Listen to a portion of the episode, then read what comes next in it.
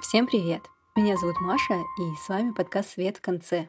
Подкаст о потерях, наших чувствах и переживаниях. Подкаст напоминания о том, что с вами все в порядке. Моя гостья — Анастасия Левикова.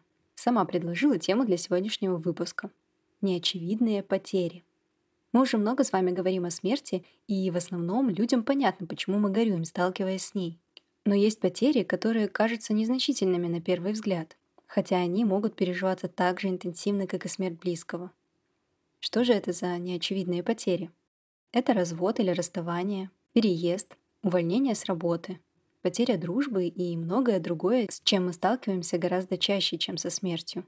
В этом выпуске мы поговорим о том, что же мы теряем и почему важно разрешать горевать себе из-за этого.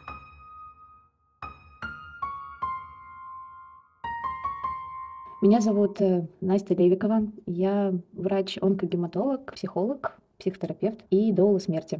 Расскажи, пожалуйста, как ты пришла к профессии доулы смерти?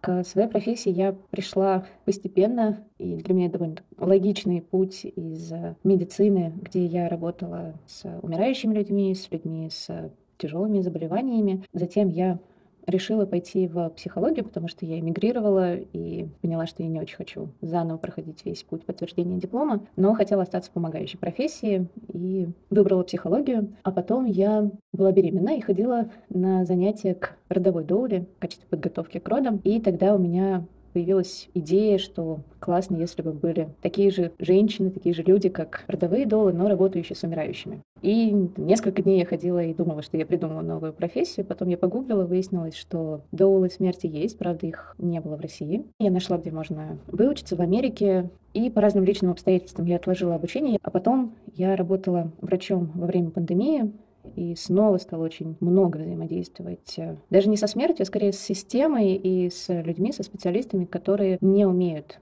ни говорить о смерти, ни помогать тем, кто потерял близких. Что еще раз убедило меня, что выбор такого направления работы, он правильный. Ну и плюс у меня уже есть опыт довольно обширный в разных областях. Я прошла обучение, а из-за пандемии оно появилось в онлайн-формате, и все еще более удачно сложилось. Но сегодня мы с тобой будем говорить не о смерти, а о неочевидных потерях. И ты сама попросила меня посвятить выпуск именно этому. Расскажи, пожалуйста, почему тебе кажется важным говорить об этом? Да, я попросила поговорить о неочевидных потерях, потому что, во-первых, моя профессия называется доула смерти, и все думают, что это только про смерть, это только для тех, кто умирает или тех, у кого кто-то умер. Хотя даже когда мы теряем близких, мы сталкиваемся не только с физической потерей человека из нашей жизни, но мы сталкиваемся с потерей еще много чего. Привычного образа жизни, идентичности, веры в мир, в котором никто не умирает. Мы теряем а, социальный статус, если речь идет про смерть супруга. Мы теряем деньги, мы теряем опору.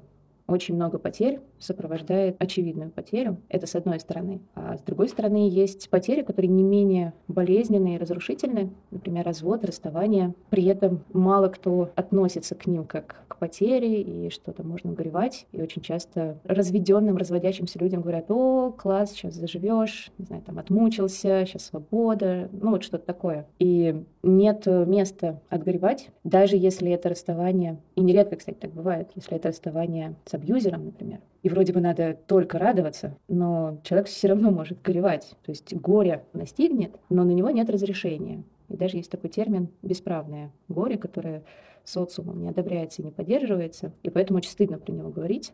Стыдно говорить, что я грущу по бойфренду, который меня мучил и обижал. А даже в таких отношениях можно почему-то грустить.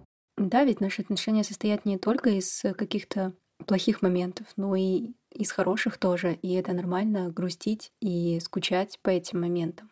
Да, и у нас есть вообще такое отношение к грусти негативное, что грустить плохо.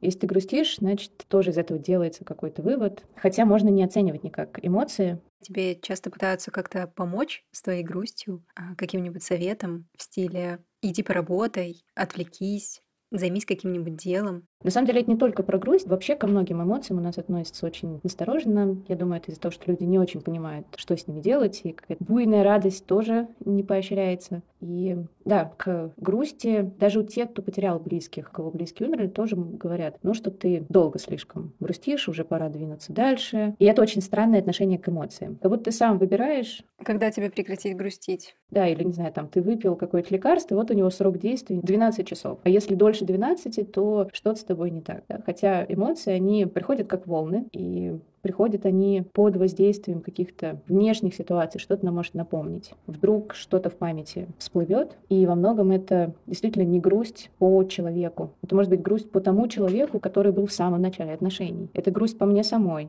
Очень много почему можно грустить, можно злиться, там вообще огромный микс эмоций происходит. И для очень многих людей горевание, а я как дола смерти, я больше на самом деле работаю, конечно, с горюющими, тоже это важно сказать, я больше дола горя на самом деле. И к гореванию у нас очень странное отношение, потому что это процесс, который точно у всех был не раз, и вроде бы как он известен. Но если спросить, а что это такое, расскажите, как это у вас происходит, что вы вообще думаете о горевании. Выясняется, что информации очень мало. Все, что я, например, находила в интернете, когда мне это было актуально, это только какие-то фазы этого горевания. Причем говорят, что эти фазы могут идти не одна за одной, они могут быть перемешаны, и в каждой из них ты можешь застревать, и они могут идти по кругу, и ты читаешь это все слушаешь и думаешь, блин, и как мне с этим быть вообще? И чем это мне вообще может помочь?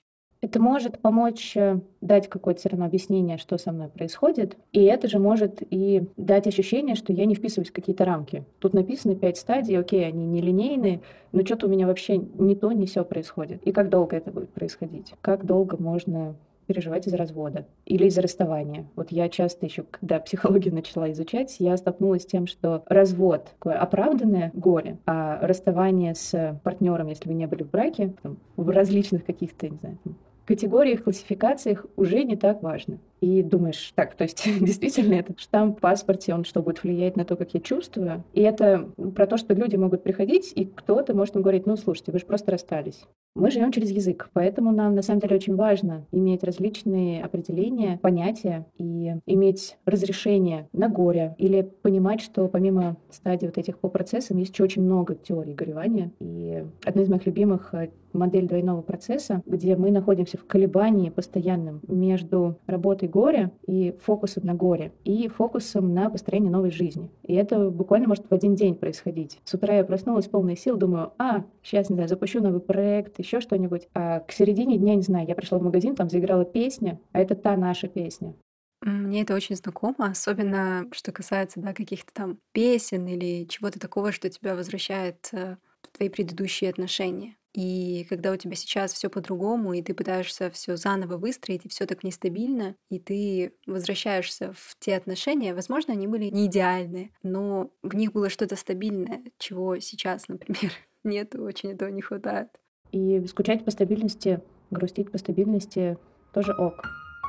Ты говорила про, ну, такое странное отношение к эмоциям каким-то, ну, каким-то чувствам точнее. И как тогда разговаривать с людьми, которые тебе э, дают вот такие вот советы, подбадривания, да, в стиле «да ты красивая, молодая, у тебя еще вся жизнь впереди», или «займись делом, хватит уже грустить». Говорить в зависимости от контекста, что это за человек, сколько у тебя сейчас сил. Если ты уставшая, то в каких ситуациях можно просто промолчать, понимая, что ты не можешь изменить мнение и речь этого человека. В каких ситуациях э, говорить спасибо, но у меня другое отношение к этому каких-то ситуациях сказать, какое у тебя отношение. Но для таких разговоров все-таки нужны силы, и я совершенно не призываю всех, кому тяжело, еще и бороться и доказывать, что они имеют право чувствовать, как они чувствуют. Но если в одном из десяти разговоров удастся сказать, что у меня другое к этому отношение, и мне не помогает, что вы сейчас говорите, и мне хочется спросить, Почему вы это мне говорите? Вы хотите, чтобы я перед вами сейчас стояла более радостная? Вы какую-то свою проблему решаете, говоря мне вот эти слова? Я вас хочу попросить прислушаться сейчас к себе и не пытаться меня починить. Может быть, такой разговор сможет произойти, и это будет капелька в море, но тоже важная капелька, чтобы мы видели, что можно по-другому. Несмотря на горе, наша жизнь продолжается, и с нами случаются какие-то хорошие вещи. Мы с кем-то знакомимся новым, мы замечаем что-то красивое, мы все равно радуемся чему-то. У друзей или у знакомых может возникнуть диссонанс. Вот вроде ты себя так плохо чувствовала, и вот ты уже знакомишься с кем-то новым. А на следующий день ты опять переживаешь из-за твоего расставания. Это забавно, потому что я уверена, что эти люди тоже чувствуют совершенно иначе. И они в момент радости могут подумать о чем-то грустном, потому что просто это то, как у нас рождаются эмоции, то, как мы чувствуем. И еще у нас есть представление, что это вот я такая сложная, а у других все должно быть четко. Но это проистекает из-за того, что я не знаю твой внутренний мир, и мне кажется, что ты проще, а если тут кто есть сложный, так это я. Как быть?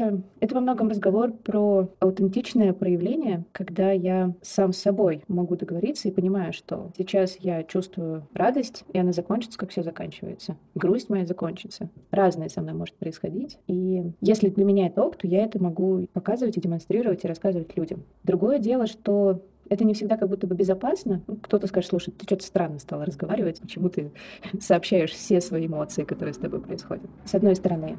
С другой стороны, так можно говорить, опять же, чтобы контакт с другими людьми становился искреннее, объемнее. Не с каждым человеком так можно и нужно. Mm, то есть близким надо чуть больше объяснять и чуть больше их погружать вот в этот вот какой-то твой контекст твоих личных переживаний да, говорить контекст, конечно же, особенно если это на расстоянии, когда люди не могут за тобой наблюдать. И, конечно, классно говорить, а что надо делать. Потому что очень часто, если я грустный, все начинают паниковать, потому что надо что-то с этим сделать. Действительно, чужие переживания могут тебя очень сильно выбивать, и многие пытаются скорее как-то исправить положение другого человека, настроение другого человека, просто чтобы ему стало легче, и чтобы мне больше не приходилось сталкиваться с, с этими его негативными эмоциями.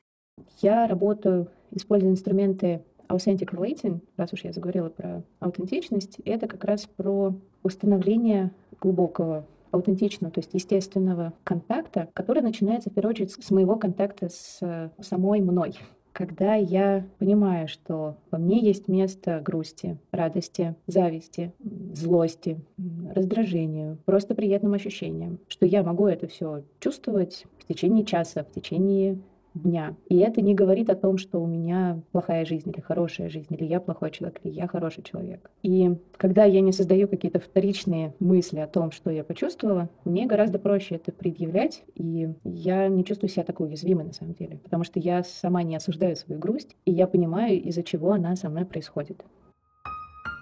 Мне кажется, что все-таки психпросвет э, развивается, я, конечно, понимаю, что это иллюзия, и я просто вижу свой пузырь, но, с другой стороны, даже в моем пузыре, я думаю, было меньше людей, кто интересовался своим эмоциональным состоянием, психологическим состоянием. И все равно я думаю, что их становится больше, и даже то, что такая профессия, как доула смерти стали появляться в русскоязычном пространстве, говорит о многом, и в том числе о том, что люди начинают обращать внимание на то, как они чувствуют на разные свои эмоциональные процессы. И я думаю, что тут важную роль играет образование, в том смысле, что мы можем делиться своими находками, которые мы узнаем. Я знаю людей, кто это критикует, что горе коммерциализируется, что плачут в Инстаграме, что из горя делают какое-то шоу, и это обесценивает эти процессы. Мне кажется, что почти любую вещь можно использовать в каком-то негативном свете, и важно то, почему ты это делаешь, почему ты показываешь, почему ты об этом говоришь, и какая у тебя во всем этом цель. Да, и как во всех процессах и проявлениях всегда есть э, какие-то состояния, которые находятся на полюсах, слишком хорошее, слишком плохое. Но при этом вынесение горя в публичное пространство, на мой взгляд, дает возможность другим людям тоже открыться, проявлять свои эмоции, тоже горевать и просить поддержки, не быть в одиночестве, не запираться, понимать, что они не одни, потому что горе вызывает чувство одиночества. Опять же, потому что ты грустный, печальный, хочешь больше говорить о том, что ты потерял, а если ты не можешь про это говорить, можешь начать злиться и тоже начинаешь отдаляться от людей. И когда мы выносим горе в публичное пространство, в социальные сети, люди в том числе могут э, и научиться, как поддерживать, и понять, что горюющие — это не какие-то страшные люди, и что они не вечно в слезах, что они могут э, веселиться, ходить на стендапы, танцевать, и Вот за счет этого и происходит такое образование, когда я делюсь с другими, рассказываю, что со мной происходит, и даю разрешение, ну, в том числе горевать не только по очевидной потере, а и по потерям менее очевидным, или по потерям совершенно неосязаемых вещей, таких как идентичность или смысл, так и по потерям, о которых мы с тобой заговорили. Развод, расставание, перинатальные потери, аборт — это тоже потеря потери домашнего питомца. Мне кажется очень странным, что кто-то может э, воспринимать смерть домашнего животного или перинатальную потерю как не потерю, потому что есть же что-то физическое, что ты потерял, какая-то физическая оболочка. Это не что-то абстрактное, как развод, да, когда ты теряешь какие-то свои мечты, представления, Сложный вопрос, потому что и перинатальные потери у нас мало кто признает, и тоже говорят, ты же молодая, родишь еще. Аборт вообще никто не будет считать э, потерей и что ты имеешь право горевать. Мне кажется, еще аборты во многом связаны с твоим выбором, да, когда ты можешь, конечно, решать сама, а не когда это по каким-то медицинским причинам. И получается, что когда ты сама принимаешь решение о том, чтобы там прекратить беременность, например, то как будто бы у тебя нет права грустить об этом, потому что ты сама это выбрала. И мне кажется, что это тоже очень частая тема для расставания или развода. Вот у меня, например, а, было так. Я долго думала о том, стоит ли а, расходиться или нет. И в итоге я приняла решение закончить отношения. И это было очень тяжелое решение, и я очень переживала из-за этого, несмотря на то, что это был мой выбор. И многие не понимают, почему ты можешь долго переживать и грустить из-за каких-то таких вещей, если ты сам решил это. Как будто бы это какое-то твое наказание, за твое решение, и ты должен стойко справляться со всеми последствиями. Да, это на самом деле интересный дискурс, что если ты сама принимаешь решение, тогда будь в нем уверена, радостна и счастлива. Мне еще кажется, что во многом переживания других, связанные с твоим разводом, они касаются того, как ты будешь без этого человека. А вдруг там, я не знаю, у тебя нет работы. И, может быть, лучше вообще ничего не менять, чем уходить в эту неизвестность. И близким им сложно с твоим решением уйти в эту неизвестность?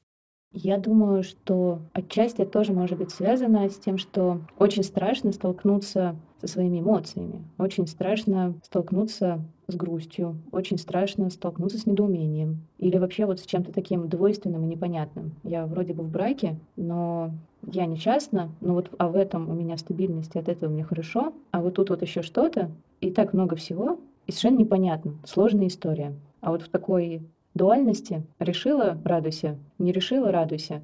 Жить просто и понятно, классно, строим светлое будущее. А жизнь-то она как раз э, полная неразбериха. Вот эти камушки разноцветные на пляже, на которые как раз те самые волны наших эмоций наползают. И мне кажется, если мы будем показывать и рассказывать про то, что бывает разное, потихонечку люди будут знакомиться с этим, привыкать, а самое главное, в себе это обнаруживать. Вот мне всегда просто это очень удивительно, что как будто бы есть какие-то знаю, гуманоиды и не гуманоиды на нашей планете. Одни чувствуют, одни проходят через какие-то сложные, двусмысленные состояния, а у других все четко, ясно. И, конечно, эта ясность, она возникает от того, что когда не ясно, очень страшно. И страшно, что вот эта вот хрупкая, красивая девушка эту неясность смогла как-то преодолеть. А какой-нибудь там, мужчина в годах, например, он не может это преодолеть, он не понимает, как это. У меня, на самом деле, целых два развода э, в анамнезе. И первый развод случился очень давно, э, и я даже не могу считать, что это какое-то настоящее было решение и в плане замужества, и в плане развода, но я очень рада, что это произошло. Второй развод был уже в более осмысленном возрасте. У меня свадьба совпала с эмиграцией, а свадьба, кстати, тоже неочевидная потеря. Там много всего теряем. Теряем свободу, какую-то прошлую жизнь, и про это вообще мало кто вспоминает и говорит. На самом деле это очень интересно. Я не очень давно узнала о том, что плакальщицы они не только на похоронах были, но и на свадьбах, и они провожали невесту в новый дом. То есть девишник заключался в том, что невеста вместе с плакальщицами сидят в отчим доме и оплакивают все, что ты теряешь, то, что ты уходишь из родного дома, то, что твоя жизнь теперь поменяется и не будет прежней. И считалось, что лучше ну, невеста поплачет дома, чем она потом будет плакать в доме мужа. И еще интересный факт про Турцию. А, я увидела это в турецком сериале, что у них до сих пор осталась такая традиция, называется Ночь хны — это что-то типа девишника, только такое обрядовое и традиционное. И там одна из частей, где невеста садится на стул, ей закрывают голову такой специальной вуалью, и она плачет, таким образом как-то отгоревывая и прощаясь со своим домом и со своей прежней жизнью. Мне все эти народные традиции, они мне дают ощущение, что тогда больше понимали про временные рамки. Что если я вступая в брак, буду горевать, то горевание само по себе требует времени. Должны пройти какие-то процессы, те стадии, которые описаны, какие-то другие стадии. И потом я выйду из горя. Она может чуть-чуть оставаться, я могу все равно вспоминать свою прошлую жизнь. Но вот этот вот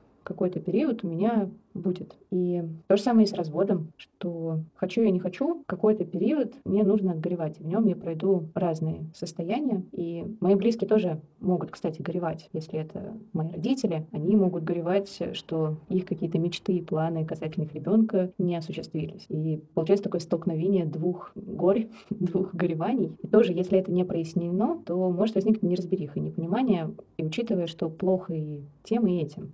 У меня, например, моя мама очень сильно переживала по поводу моего первого развода. Мне кажется, у нее вообще были неплохие отношения с моим бывшим мужем, и у нее было очень много мечт, планов касательно того, что будет для нее в этом браке происходить. Как ни странно это звучит. С бывшим мужем, с первым моим бывшим мужем мы привозили друзей за город, там, где мои родители живут. И была, кстати, в этом даже какая-то стабильность в этих приездах, вечеринках. Во многом это было то, как хотела моя мама, чтобы дети со своими парами приезжали, и все было понятно. А мой второй муж увез меня из России, и это уже изначально было не то, чего моя мама хотела. Но, с другой стороны, они радовались, что благодаря мужу я уехала. И когда я с ним развелась, у них тоже рухнула какая-то часть их мечты. И мне из-за этого много всего досталось. Меня уговаривали не разводиться. Мне припоминали как-то разными способами, что зачем ты это сделала, или там, надо подумать. При том, что я говорила, мне плохо, мне плохо, у меня депрессия, я вижу проблемы, которые я не могу решить, но большинство хотело, чтобы было без изменений. Я очень хорошо понимаю про родительские ожидания, связанные с разводом. Когда я пришла и сказала, что я развожусь, а сначала я сказала папе, мы ехали в машине с ним и с братом, и что он мне сказал, да кто тебя вообще с твоим характером будет терпеть? Ты нашла такого хорошего э, парня, который готов все это выносить, а который хорошо зарабатывает, и с твоим характером вряд ли ты найдешь такого же. А когда я сказала остальным, мне все сто раз сказали про то, что да нет, ну ты подумай, да может быть получится все. И неважно, объясняешь ты им причину или нет, у них в голове ну, какое-то свое понимание и восприятие всей ситуации. Да, эти фразочки «кто тебя примет с твоим характером», они просто топ. И очень мало сочувствия и сострадания у людей. И главное, что это все никак не помогает. Оно делает тебе больно, ты закрываешься и не хочешь общаться, или начинаешь чувствовать вину, и это, опять же, не то чувство, из которого хорошо бы улучшать отношения. И про вот эту вот эффективность, работоспособность каких-то фраз и поддержек мало вообще кто думает. А мне часто хочется спросить, а что вы хотите? Вот вы когда говорите, ты неправильно что-то делаешь, неправильно чувствуешь, ты какая-то не такая, ваша конечная цель. Вы хотите улучшить жизнь этого человека, жизнь всех людей на Земле, хотите решить проблему разводов. Или вы сейчас почувствовали что-то, и вот у вас просто первые фразы с языка слетают, и вы не понимаете, что здесь человеку плохо. Но при этом я, конечно, понимаю, что родители переживают, и они не знают, что происходит. Для них дети, я думаю, остаются все равно детьми, которые не умеют строить отношения, еще что-то не умеют, действительно делают какие-то импульсивные решения. И ну, плюс я думаю, что есть отношение к разводу еще такое старинное, то брак обязательно нужно сохранять, что женщине без мужа быть нельзя. Мужчине, кстати, вроде бы можно, я так понимаю, в рамках этой логики. С другой стороны, у нас, правда, очень высокий процент разводов. Но мне кажется, это все взаимосвязано. Это вообще про отношение к браку, про то, что нужно быть в каких-то законных отношениях, про то, что чувство — это раз и навсегда, Многим еще кажется, наверное, что брак может что-то наладить. Да, и вот эти ложные концепции по отношению к браку, они, конечно же, часто ведут к тому, что эти союзы распадаются, а общество очень против разводов. Несмотря на то, что их огромное количество, По-моему, Россия одна из лидирующих стран по количеству разводов, несмотря на всю пропагандируемую духовность. Вокруг э, брака очень много ложных концепций. Туда идут люди, которые, которые не умеют поддерживать, с которыми вот мы сталкиваемся, которые могут говорить какие-то болезненные фразы, которые не очень хорошо понимают про эмоции.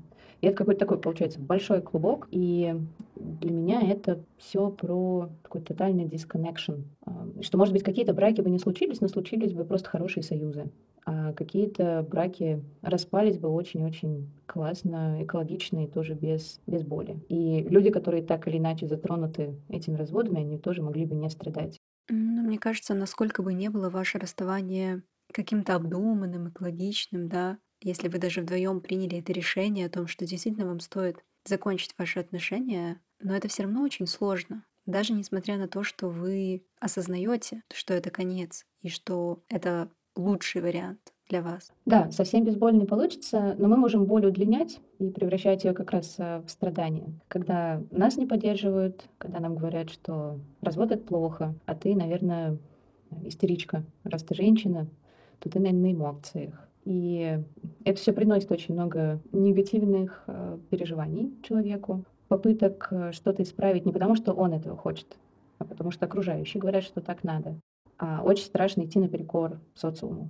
Это про социальную смерть.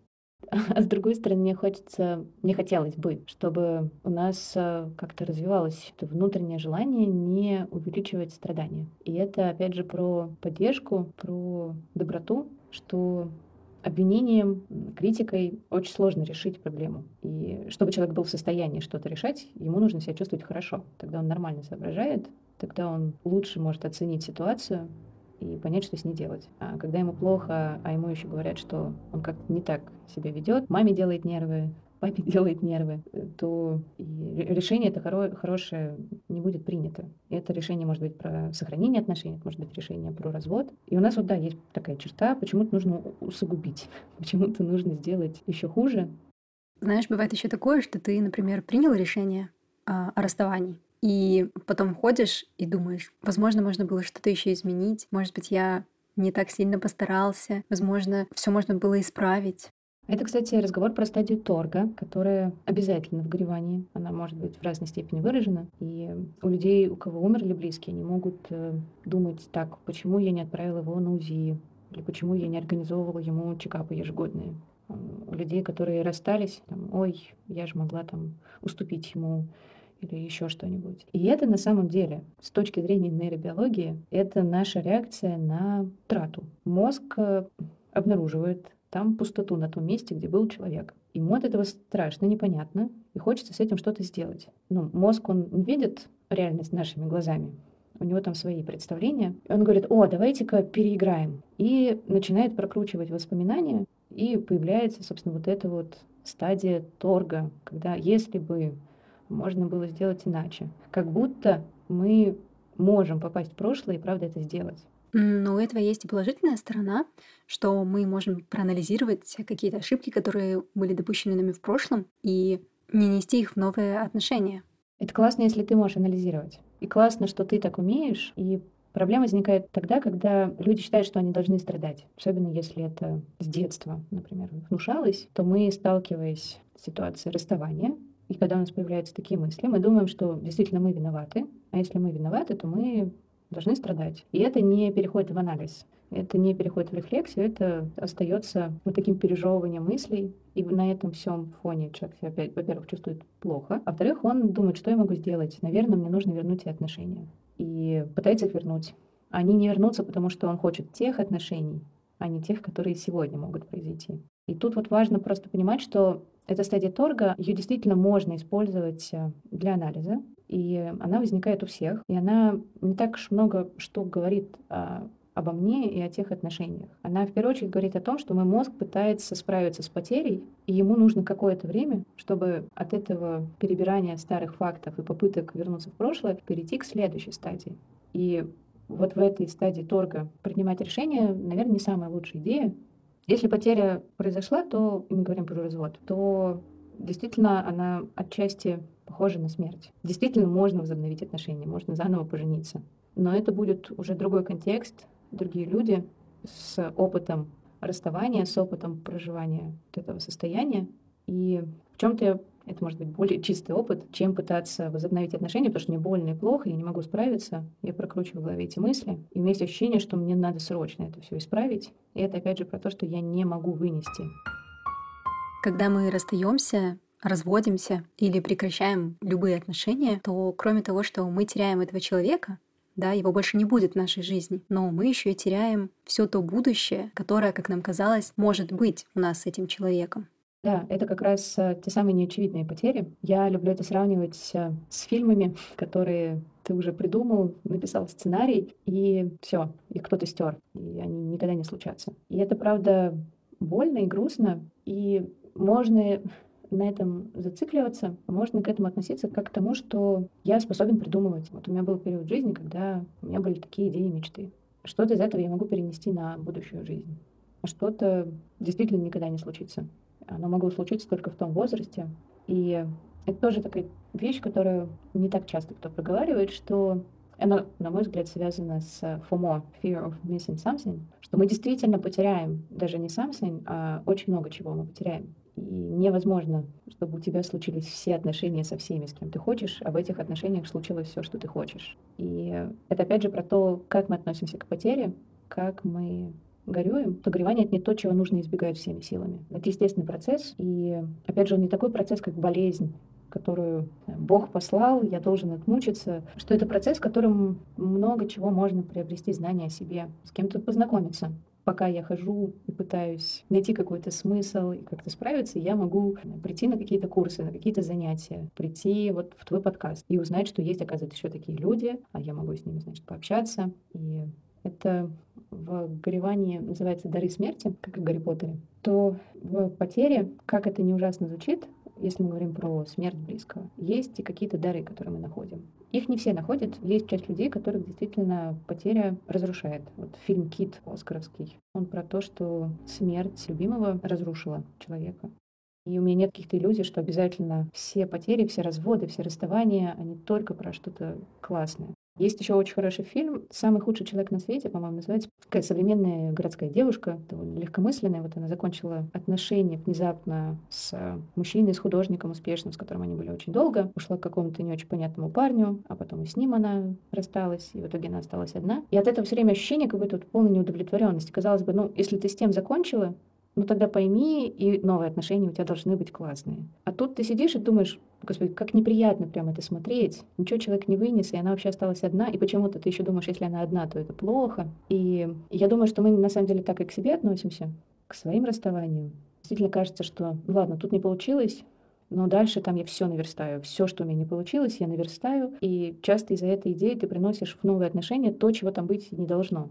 Мне кажется, это могут быть какие-то страхи. Например, тебе в прошлых отношениях изменяли, и теперь ты очень подозрительная, и у тебя отношения с любящим тебя человеком, но тебе постоянно кажется, и ты ждешь, что он тебе изменит. Да, тут мне хочется сказать, что с темой горевания как будто бы это не очень связано, а с другой стороны, возможно, тут оптика горевательная тоже бы подошла, если бы мы могли осознанно отгоревать и понять, что мы потеряли, что в них было так, что в них было не так, да, и уже вот завершив этот процесс горевания, вступать в новые отношения. Есть еще, кстати, интересный дискурс про успешные отношения. Непонятно какие. Это отношения, в которых вы никогда не разводитесь, но тогда вы можете их назвать успешными только в конце вашей жизни. Могут быть успешными отношениями, если вы встречались полгода и расстались. Но если в этих отношениях у вас все было классно, вы друг друга взаимно обогатили и расстались, понимая, что вы просто не можете идти дальше. Является ли это успешными отношениями? Или развод может ли он э, быть в конце успешных отношений. Потому что у нас развод рассматривается как fail, это не успех. И мне кажется, даже до сих пор стыдно говорить, что я развелась, потому что сразу как будто бы будет много вопросов и мыслей, что, ой, ты, наверное, не умеешь в отношения, еще бывает такое, что, например, у вас все хорошо в отношениях, и вдруг приходит твой партнер и говорит, что я хочу расстаться. И ты абсолютно не понимаешь, в чем дело и в чем проблема. Ведь для тебя в отношениях все было хорошо. Как будто бы не было никаких предпосылок к этому. Тут мне всегда хочется сказать, как это не замечал. Как это может быть незаметно? Что происходило в отношениях, если есть один единственный разговор, когда человек говорит все, но бывают же люди, которые не готовы говорить о своих проблемах. и они просто копят их и копят, и в какой-то момент их накапливается так много, что они больше не готовы с этим мириться, и им проще расстаться. Да, то, что так бывает, я знаю, и даже у меня так было. Тогда у меня тут вопрос к тому, а что такое брак? Потому что когда такие отношения, то нету контакта. Что происходит? Зачем люди вступили в брак, если один не может рассказывать о своих переживаниях и какие есть ожидания от брака? Что это какое-то пространство целительное, которое само по себе будет решать ваши проблемы, вас поддерживать, защищать от бед и невзгод. Это браком-то можно считать э, юридически, но можно ли это считать тем самым союзом двух людей? Но для меня они все равно про дисконнект. И когда мы теряем такие отношения, мне кажется, что можно столкнуться с одиночеством очень страшным. Если ты не мог в отношениях рассказать, что тебя беспокоит, и просто терпел-терпел, и вот это вот вылилось в развод, то что у тебя с тобой наедине происходит? Как ты живешь? Что с тобой будет, когда ты останешься один? У меня схожая была история с моим мужем, при том, что я старалась указывать на разные проблемы в процессе, но они игнорировались. И потом вот такой человек, он оказывается без отношений, и он оказывается с потерей очень много чего еще с какой-то неспособностью быть в контакте. В таком состоянии очень сложно проживать горе. Еще меньше опор в горевании, когда у тебя такой mindset, когда тебе сложно делиться проблемами, горе, оно все равно будет и физически ощущаться, и еще как-то, и может очень сильно захотеться как можно быстрее вступить в новые отношения. При том, что горевание очень интимный, личный процесс. И, как я уже говорила, он неплохой, не хороший, он просто есть. И если мы можем осознанно в нем находиться, это, опять же, не значит, что я все время плачу. То есть важно не бояться и не прятаться, а замечать то, что с тобой происходит. Да, что это со мной происходит, тогда оно будет быстрее, и у меня будет в нем больше энергии, и я смогу замечать разные оттенки, как если я зайду в темную комнату, постою какое-то время, то я привыкну и начну там различать очень много всего. Нежели я начну избегать негативных эмоций, уйду в новые отношения, встречи с друзьями, этот процесс горя, горевания, он все равно со мной есть, он просто подавлен, и он все равно где-то да будет являться депрессией, тревогой. Он принесется в новые отношения, и они тоже могут распасться. И тогда у меня еще будет история того, что я вообще не могу в отношения. А как быть, если ты себя винишь э, в расставании? Чувство вины, кстати, и стадия вины в горевании тоже, естественно, будет у всех. И тут вообще разговор о том, как мы относимся к вине, к самокритике, как у нас э, было в детстве. Нас обвиняли во всем или нас поддерживали. И есть вина невротическая, которая в большей степени подогревается окружающими. есть вина экзистенциальная, когда я правда виноват. И невротическую вину мы убираем, снижаем. А экзистенциальная вина, она останется, если я виновата, но я правда виновата. Просто я могу самобичеваться, и все. Либо же я делаю какие-то выводы. И я могу повлиять только на свое будущее, на свое прошлое я уже не повлияю. И это про то, как я к себе отношусь, когда я чувствую вину. Это сейчас разговор такой большой и про коллективную вину или коллективную ответственность. Потому что когда мы чувствуем вину, нам плохо, нам хочется, не знаю, залезть под стол и там сидеть, и ничего, чтобы не происходило и не произойдет. Либо же я это чувство вины, оно меня не разрушает. Я могу отпустить то, что уже не исправить, и могу делать что-то, что будет улучшать мое будущее. А я хочу улучшать мое будущее, потому что я себя люблю. И тут мы подходим к любви к себе. А еще, например, если от тебя ушли к кому-то другому, то ты можешь думать о том, что я хуже, чем этот другой, не думая о том, что, возможно, тот человек просто лучше подходит. Тут всегда хочется задать вопрос, вот есть у тебя такая мысль, что ты хуже, что дальше? Что из нее можно сделать? Она на самом деле про то, что если я хуже, то о чем мне стараться? И остаться на том же самом месте. Либо же я понимаю, что я даже не знаю, где, где можно быть однозначно хуже. Ну, не знаю, на конкурсе художников, а я не умею рисовать. Ну, я точно сто процентов э, хуже. И это не касается моей личности, это касается только того, что я вот именно рисую плохо. И окей, возможно, я плохо умею в отношениях. Можно поучиться. И следующие отношения создать, избегая каких-то проблем. И это опять же про то, как я к себе отношусь. Смотреть на все как на сложную структуру, что я в чем-то хуже, и точно уметь хорошие качества. Нет человека, который сто процентов плохой. Это невозможно. Соответственно, есть что-то хорошее, есть что-то плохое. Что-то плохое я могу пофиксить, что-то не могу, но я могу, например, об этом предупредить и сказать, слушай, я не мою посуду. Особенно, когда мне говорят ее помыть, вот я вообще ее не мою. Я пока не знаю, как это исправить. Ну, допустим, такая история. Они, я стараюсь спрятать все свои какие-то плохие стороны, лишь бы они не проступили, они, конечно же, проступят. И это опять во многом, если мы говорим про отношения, отношения в первую очередь с, само, с собой. Как я к себе отношусь. И от этого зависит, сколько у меня будет вины, сколько у меня будет злости, ненависти, сопротивления и так далее. Давай теперь поговорим о дружбе. Как справляться с тем, что ваши интересы с друзьями расходятся, ваши жизни меняются, и вы прекращаете общаться, вы прекращаете быть такими близкими, как были раньше, и все меняется? К сожалению, так происходит. Я как психолог из Инстаграма отвечу. Мне очень жаль, что так случилось неизбежно. И это может быть не про полную потерю человека, это про потерю тех отношений, которые были. Я несколько раз э, эмигрировала. У меня остались отношения только с моими самыми лучшими друзьями, с которыми мне не нужно постоянно поддерживать контакт. И я в них уверена. При этом, конечно, мы теряем контекст нашей жизни, а с друзьями, с которыми отношения были больше про э, какие-то совместные вылазки, опять же, контекст более сиюминутный, с ними отношения закончились, но сейчас даже впоследствии выяснилось, что мы по разные стороны баррикад находимся. И в мою первую миграцию я очень тяжело переживала расставание с друзьями. Очень хотелось это все вернуть. А сейчас я понимаю, что, во-первых, это, да, естественный процесс. Хотеть это вернуть — это невозможно. Или ты возвращаешься к ним, и просто в твоей жизни тогда никаких изменений. Либо же ты принимаешь, что отношения в том виде, в котором они были, они закончились. Но бывает еще такое, что, например, у твоей подруги появился парень, э, появилась семья, и теперь весь ее мир крутится вокруг только ее мужа или парня. И тебе казалось, что у вас с ней какие-то особенные отношения, но, возможно, для другого эти отношения не были такими важными, как для тебя. Мне тут хочется остановиться на слове «казалось», и что есть ощущение, что этот человек иначе относится. Вполне возможно, это ощущение верное. Это все можно проговорить. И отношения с друзьями, они не сильно отличаются от отношений с э, романтическим партнером, потому что как будто бы с романтическим партнером мы знаем, что можно все проговаривать, ходить к семейному психологу. С друзьями мы не пойдем к психологу. Но на самом деле, why not? Можно проговаривать, можно говорить, что у нас сейчас с тобой за отношения. Я хочу от, от наших отношений вот этого. Как ты видишь наши отношения? И вполне может выясниться, что один хотел тусить и просто проводить время, а другой чувствовал в этом глубину. Такое расхождение тоже может произойти. И мне кажется, это одна из причин, почему с возрастом у людей часто становится меньше друзей, то отсеиваются те, кто на самом деле приятели. Много мемов про это, что, не знаю, там я был экстравертом, а к 30 я стал интровертом. На самом деле, мне кажется, это про изменение качества этого контакта, и что сохраняются какие-то действительно глубокие отношения, в которые оба вкладываются более или менее одинаково.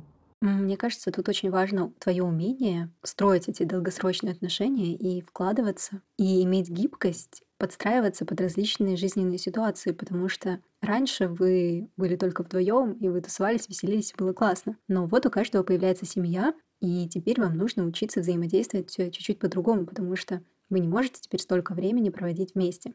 Но мне кажется, если вам важна ваша дружба, то можно придумать, э, как дружить по-новому. И здесь разговор, во-первых, про ценности, что такое для меня дружба, насколько мне важны контакты с моими друзьями, что такое для меня отношения, что это за отношения, в которых я все время со вторым человеком, и почему с ним нельзя дружить с моими друзьями. И это вообще такой большой вопрос, что со мной происходит, что для меня отношения. И во многом дружба претерпевает изменения, просто когда мы взрослеем, у нас нет уже времени тусить, веселиться, у нас меняются интересы, и то, что было клеем нашей дружбы, совместная учеба или работа, оно исчезает, и выясняется, что мы-то не очень хорошо друг друга знаем на самом деле. У нас общее было пространство, какой-то контекст как раз был общий, и он нас держал. Он ушел, и выясняется, что мы не так близки. И это все, опять же, про самопознание. И когда мы сталкиваемся с переездом и теряем друзей, то это тоже способ проанализировать и с другой позиции посмотреть на то, что такое дружба. Опять же, да, как будто бы все умеют дружить. Все мы понимаем, что такое дружба. В книжках про это было, со школы, с детского садика дружим. А тут мы сталкиваемся с тем, что тоже как-то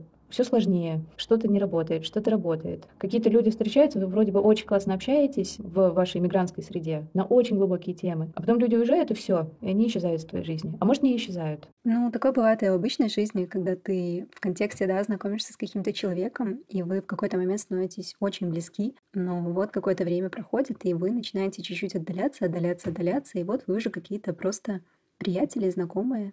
Хотя был период, когда ты с этим человеком делился самым сокровенным. Да, потому что над контактом надо работать. Сам по себе не возьмется. И если я вижу ценность для себя в отношениях с этим человеком, то хорошо бы что-то делать для того, чтобы это развивалось, и узнать, человеку это нужно, потому что мы очень часто закрываемся, и у нас есть какие-то мысли, домыслы и о самих себе, и о других. Мы, может, даже и хотим очень, чтобы у нас появился друг, но мы думаем, ой, ну чего я первый напишу? Или кто-нибудь напишет, и ты думаешь, наверное, он написал, потому что ему скучно прямо сейчас. Вряд ли он именно со мной хочет дружить. И вот мы выстраиваем стену из каких-то предположений, их не проясняем. Потом оказывается, что тот самый контакт не произошел, при том, что оба хотели. Вообще люди любят, чтобы у них были друзья. Но нам часто бывает сложно все это налаживать, это страшно, это переход на какой-то немножко, опять же, другой язык. Нас так не приучали разговаривать. А еще это во многом, чего я хочу. Я хочу сейчас друзей, потому что мне просто скучно, и я хочу просто, чтобы сейчас какое-то веселье вокруг меня происходило. И готов я друга принимать, когда ему плохо, когда он вообще меня не веселит. Или для меня дружба — это когда какой-то праздник, все веселые, а грустим мы все поодиночке. Я довольно много сейчас работаю с людьми в эмиграции. Это очень большая проблема. Чувство одиночества, непонимание, как завести друзей. Во многом это связано еще с культурным контекстом той страны, где люди оказались, что там другие представления о том, как строится дружба, как себя вести. И, например, когда я жила в Америке, я туда приехала с мыслью, что ну я же в Москве вообще легко заводила друзей, могла легко общаться с людьми. Сейчас приеду и тоже ворвусь э, в жизнь общества. И я поняла, что ну да, я не буду же на улицах подходить. И плюс у них в культуре talk, не какой-то, это опять же такой глубокая русская дружба. Я довольно быстро оказалась э, в точке очень сильного одиночества, когда я поняла, что даже то общение, которое у меня учится, оно не дает мне ощущения дружбы. Это просто скоротать время. Это может быть очень весело и классно, прям как во всяких ситкомах. И там действительно очень развитая культура смолтоков, и шутки несутся. И это тоже отдельный скилл, это тоже прикольно. Но глубокой дружбы нет.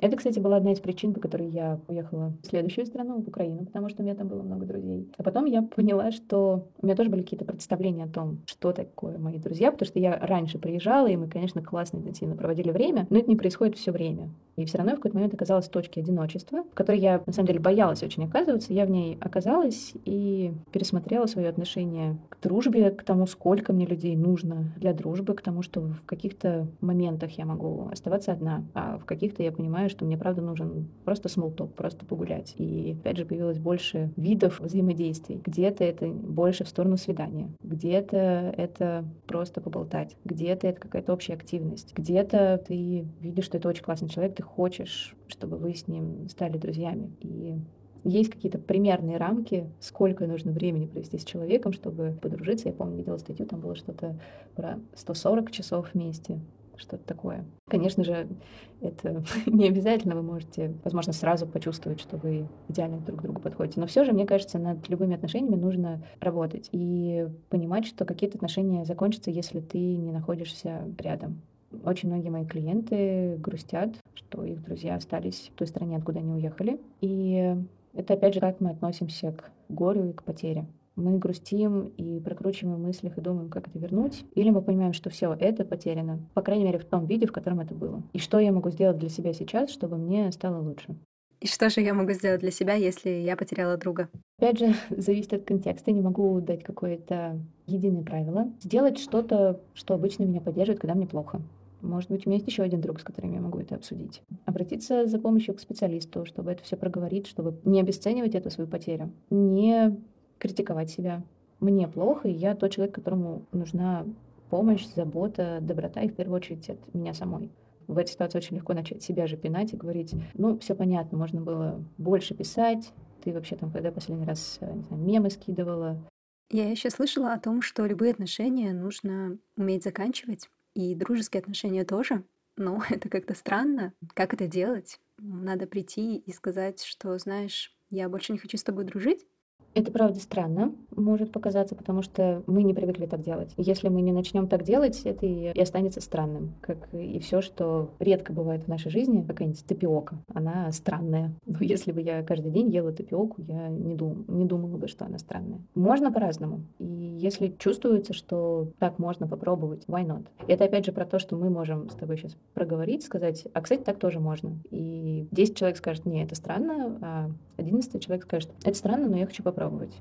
для меня сегодняшний звучит как э, очень классный лайфхак, который очень быстро проясняет и на самом деле убирает часть переживаний. Я это не кручу, прокручиваю в голове. А вот, все, я спросила, сказала, и я закрыла эту историю. Это может быть страшно, потому что там чувства выйдут. И мне тот человек ответит. И опять же, это про что? Я обнаруживаю свой страх. Я могу пойти на поводу у страха и не писать. Ну и в каких-то ситуациях это тоже ок. В каких-то ситуациях я понимаю, что да, тут есть мой страх, но я хочу обсудить, хочу быть человеком, который может такое обсуждать. Может быть, кстати, после этого разговора у нас вообще будут классные отношения, потому что мы на какой-то другой уровень перейдем. Такое тоже может случиться же на самом деле.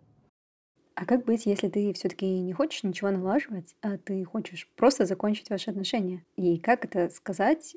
Как бы все, я больше не хочу дружить. Как это вообще сделать?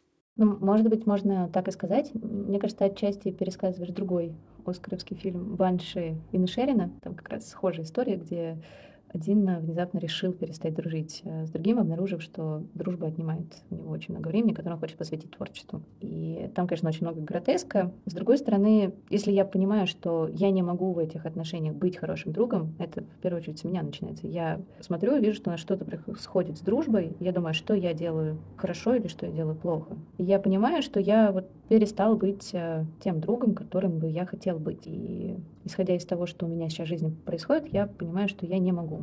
Но я могу делать там то-то, то-то. Может быть, я потом вернусь в свою форму и смогу это продолжить. Я думаю, что можно этому человеку сказать, что, слушай, я вот себя обнаруживаю вот в такой точке, в которой у меня так, так и так. Ты в любом случае мне дорогой близкий человек, я не хочу тебя обидеть, и в том числе я не хочу делать вид, что я поддерживаю эту дружбу, потому что это нечестно по отношению к тебе. Мне кажется, такой разговор может быть. Кстати, скоро выйдет выпуск о том, что делать, если друг больше не хочет с тобой дружить. Подписывайся, чтобы не пропустить. Давай теперь поговорим про иммиграцию, про переезд. Есть люди, которые переезжают, и они готовятся к этому как-то. Есть люди, у которых все это происходит очень быстро и внезапно. И, наверное, такая иммиграция, такой переезд, он более травматичный. Ведь ты не успеваешь как-то морально подготовиться к тому, что ты уезжаешь. Я думаю, что да, когда это внезапно, то это наиболее травмирующе. Опять же, как э, известный твиттеровский мем Олегу офер дали, то если ты переезжаешь э, с мужем, которому дали хороший офер, то тоже тяжело и непросто. Но, по крайней мере, какие-то базовые, а может быть даже не какие-то, а большая часть базовых потребностей закрыта, чем когда ты внезапно оказываешься в новой стране, какого-либо понимания, и тут потеря вообще всего, всех опор, в этом действительно очень сложно находиться. Экстренная миграция, беженство — это очень травматичный опыт. Это значимые факторы а, уязвимости того, что а, разовьется посттравматическое стрессовое расстройство, что будет депрессия, что будет ухудшение ментального здоровья. Но самое главное, что это не гарантирует, что прошлая жизнь восстановится. И так тоже у многих происходит. И как себе помогать в этот период? Есть много вопросов и проблем, которые тебе нужно постоянно решать. Например, решиться своим статусом в новой стране, подать какие-то документы, найти квартиру, найти друзей. Скорее всего, ты параллельно работаешь. Появляется ощущение, что у тебя нет времени на горе.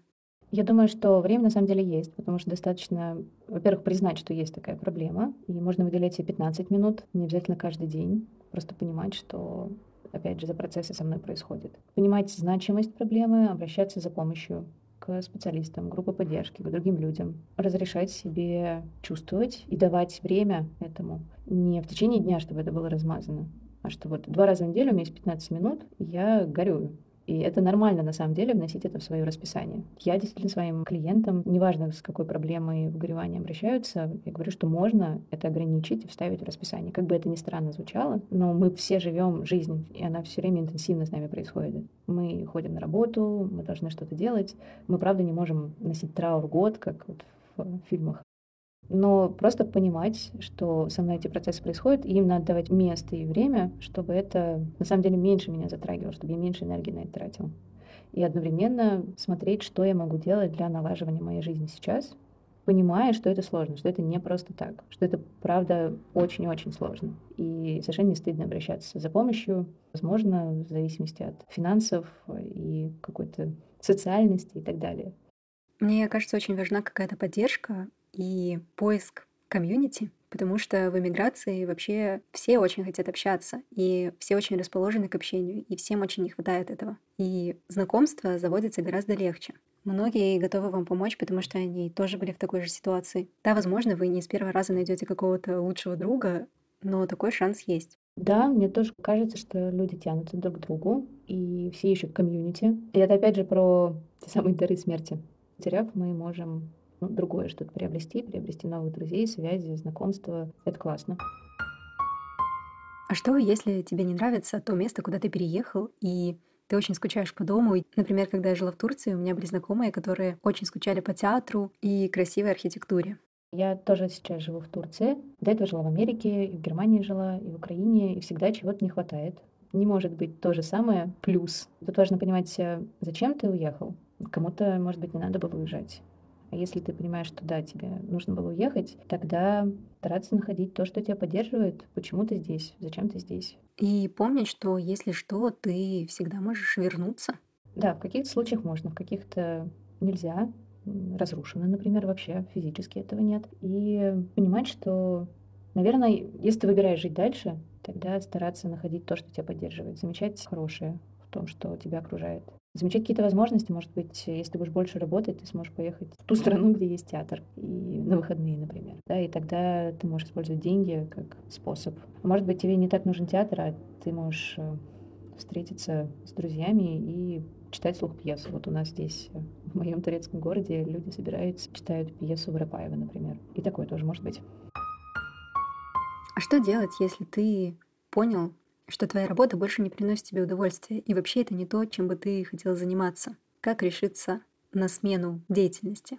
Это скорее про то, если бы я была добра к себе, бы я выбрала для себя сейчас. Мне кажется, во-первых, это, опять же, универсальный разговор, что про развод, что про смену места жительства и так далее. Все, все те же самые страхи. И опять же понять, а зачем я это делаю. Если я понимаю, что мне нужно это делать, это страшно, тогда я боюсь и делаю. Такой короткий ответ. Спасибо, что вы дослушали этот выпуск до конца. Мне кажется очень важным говорить не только о смерти, но и о более бытовых потерях. Это ознакомительный выпуск, и я планирую делать более глубокие выпуски про неочевидные потери. Первым таким выпуском будет выпуск о дружбе. О том, как заканчивать отношения, как быть, если ваши пути разошлись, как заводить новые знакомства и о многом другом. Мне очень важна ваша поддержка. Пишите свои мысли и комментарии в телеграм-канал подкаста, делитесь подкастом с друзьями и лайкайте подкаст на подкаст-платформах. На этом все. И до встречи через две недели.